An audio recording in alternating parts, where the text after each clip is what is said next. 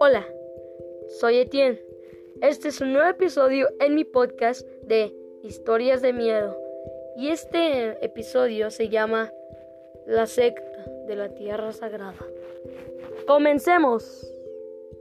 Kyle era un chico, como cualquier otro. Se acababa de graduar de la universidad. Había terminado de estudiar. Pero para él no era suficiente. Tenía que seguir estudiando su carrera. Así que tenía que estudiar por las noches él solo. Ya que se había graduado era una nueva vida para él. Así que ya era hora de dejar el nido y salir de la casa de sus padres. Sus padres vivían fuera de la ciudad, pero él se mudó dentro de la ciudad. Él se hospedó en una especie de hotel, si se le podría llamar así. Y para poder quedarse ahí, tenía que tener trabajos de medio tiempo para poder pagar eso. Lamentablemente, no podía vivir con muchos lujos. El hotel no, ofrecía muchísimo servicio bueno. A veces las camas no estaban limpias. A veces se encontraba con insectos rondando por ahí. Pero ¿qué más hacía? ¿En qué lugar más se quedaba? Y creerán, ¿con esto es suficiente para poderse quedar ahí? Pues no, con el dinero no le era suficiente. Tenían una política que era que los inquilinos tenían que ayudar con tareas para poder quedarse ahí. Y sé que pensarán, puede sonar algo raro, sí, pero era el único lugar en el que Kyle se podría quedar. No había otro. Así que no le importaba. Su trabajo era limpiar las calderas. El hombre, que era recepcionista del hotel, la cara del hotel, que se llama Daniel, le decía que los rastros de una especie de sustancia roja era jugo de fresa, le habían añadido mucho azúcar y se veía con un tono muy rojo. Al principio parecía extraño, pero cuando Kyle empezó a ver que la sangre la transportaban en botes y le ponían etiquetas de fresa, empezó a darse cuenta de que sí, efectivamente, ellos hacían ese negocio. Así que no se quejaba más y lo hacía. Su horario era bastante cansado para él. Desde las 8 de la mañana hasta las 5 de la tarde, se la pasaba trabajando en trabajos de medio tiempo para conseguir el dinero. Y desde las 5 de la tarde hasta las 7, hacía su labor como limpiar las calderas. Y lo que le sobraba de ahí a las 11, que era su hora de dormir, se ponía a estudiar.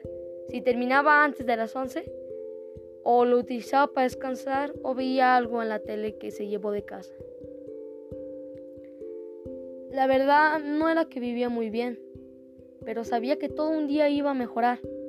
Todos los días era la misma rutina, pero tenía un grado de esperanza, hasta que ese día pasó.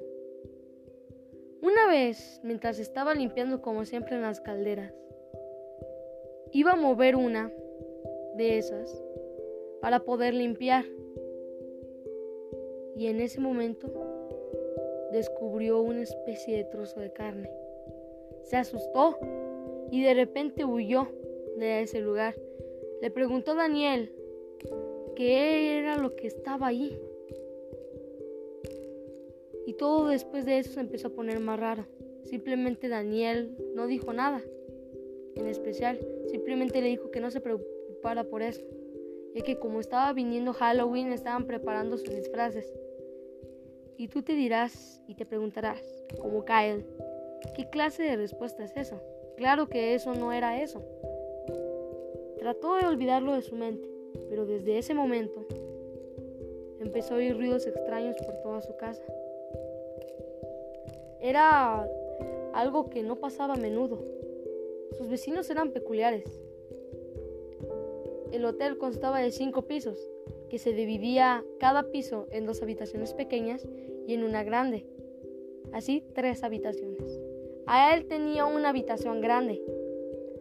Y los vecinos de allí, la verdad es que no hacían nada de ruido. Parecía que nadie había en las habitaciones. Le hacía muy raro escuchar esos ruidos. Muy raro. Casi nunca los veía. Claro que los veía salir, pero era raro cuando veía uno de sus vecinos salir. Era el único que salía con frecuencia. Como siempre, lo dejó pasar. Cada vez los ruidos se hacían más fuertes. Y empezó lo más raro de todo. Un día, mientras estaba saliendo de casa, sintió como que lo perseguían. Volteaba y volteaba y no venía a nadie. Oía pasos a un lado de él y creyó que se estaba volviendo loco. Como siempre, olvidando. Olvidó y olvidó cada cosa que le pasaba, pero no podía dejar de pensar en que cada noche cómo se oían alientos en su oreja, cómo se oían pasos en su casa, cómo al salir sentía que lo vigilaban. Lo más raro de todo es que empezaba a descubrir más cosas. Cada vez frecuentaba más los trozos de carne y rastros mucho más grandes de ese jugo de fresa, ese supuesto jugo de fresa. Cada vez estaba más aterrado. Tenía miedo de irse a dormir. Tenía miedo de levantarse por un vaso de agua. Tenía miedo cada vez que llegaba a su casa. No, vivía con tranquilidad. Nada ayudaba. Contrató un psicólogo personal que iba a su casa, pero no servía de nada. Simplemente quería tratar temas de cómo era su inseguridad con la socialización que él tenía con los demás. Pero obviamente no era eso. Se notaba que no era un buen psicólogo. Pero él no dejaba de pensar. Cada vez frecuentaba más las cosas. Así que un día dijo, hasta aquí. Así que fue corriendo en un día mientras nadie lo veía a vigilar a las personas por las ventanas. Él estaba seguro de que había un bromista que le hacía las cosas. O había alguien. Así que empezó a ver por las ventanas, a ver si encontraba un rastro de una persona que lo estaba siguiendo. Lo raro era que tras los cuartos no había nadie. Veía y no había nadie. ¿Cómo era posible que en los días todo el día estaban ahí y por la noche no? ¿Cómo era posible? Era lo que estaba pasando. Así que pasaron los días, cada vez se oían más los pasos y cada vez encontraba más trozos. Así que consiguió una especie de martillo y destrozó un vidrio. Hasta ese punto estaba de loco. Ya no podía dormir bien. Así que empezó a allanar los cuartos y descubrir cosas. Obviamente, las personas dueñas de los cuartos volvían y veían qué pasaba. Él sabía que no podía forzar las ventanas. Por muy loco que estaba, era tonto hacer eso. Así que buscó un clip, vio videos de cómo hacerlo y empezó a entrar en los cuartos. Lo más raro era que todo estaba muy perfecto. No veía ninguna clase de peculiaridad pero había algo muy extraño. Se oían golpes en las puertas. Entonces, metiéndose en cuarto en cuarto, descubrió que cada uno de los cuartos tenía librerías. Entonces se le hizo raro y dijo, aquí debe de haber una puerta secreta. No estaba seguro y cada vez se volvía más loco y pensaba que todo lo que estaba pensando era por culpa de su loquera y que cómo era posible que ella iba a ver una puerta secreta. Aún así no cesó. Fue buscando la forma de entrar a esa puerta o supuesta puerta secreta. Lo logró. En una de esas sacó un libro que se llamaba La secta de la tierra sagrada. Lo jaló y se abrió la puerta. Entró y había túnicas cubiertas de tierra había palos y cuchillos. ¿Cómo era posible que esto estaba aquí? Era momento de irse de ese lugar. Dijo no, Debe de ser que solo es esta persona. Revisó los demás cuartos y era lo mismo en cada habitación.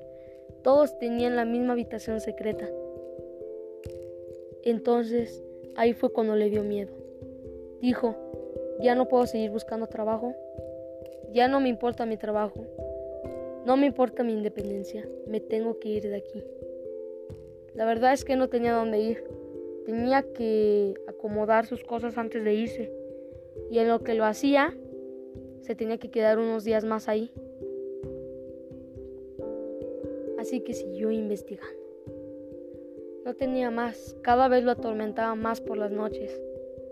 Cuando salía del pasillo a escabullirse, veía sombras.